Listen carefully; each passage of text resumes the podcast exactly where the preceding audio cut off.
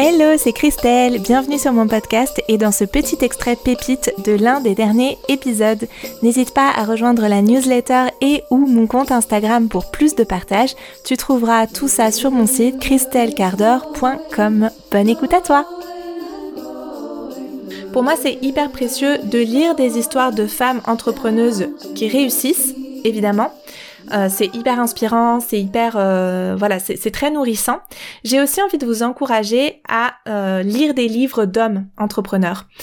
parce que en fait, ben, on se rend compte qu'on n'a pas la même approche, que souvent ils ont une approche qui est beaucoup plus décomplexée. Et en fait, je trouve ça nourrissant d'aller aussi lire des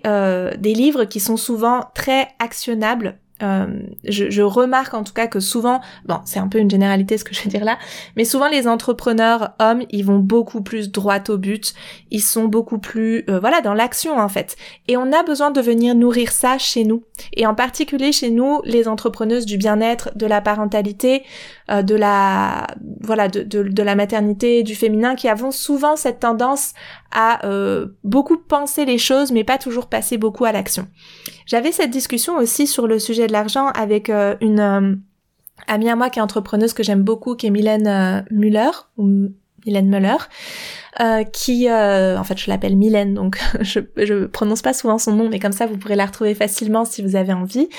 Et on avait cette discussion où elle me disait que l'une des choses qui a été déterminante pour elle dans le succès de son entreprise, c'est que très tôt dans son entreprise, elle a participé à un mastermind où elle était la seule femme et où elle était, ou en tout cas l'une des seules où c'était majoritairement masculin, et d'entendre les hommes parler de leur entreprise, parler de leur rapport à l'argent, parler du chiffre d'affaires qu'ils font, parler de leur levier de communication,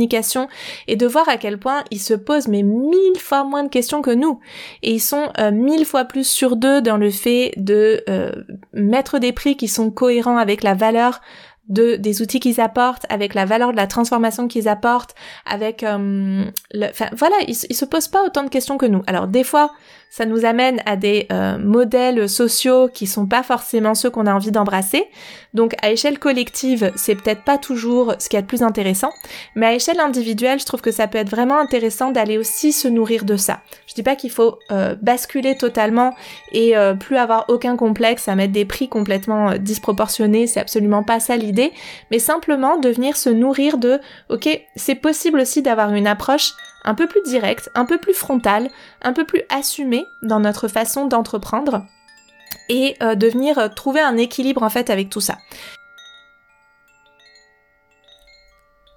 C'est déjà la fin. Tu peux écouter l'épisode en entier sur le podcast et découvrir les notes de cet épisode sur mon blog à christelcardor.com. À très vite sur le podcast ou sur les réseaux. Ciao ciao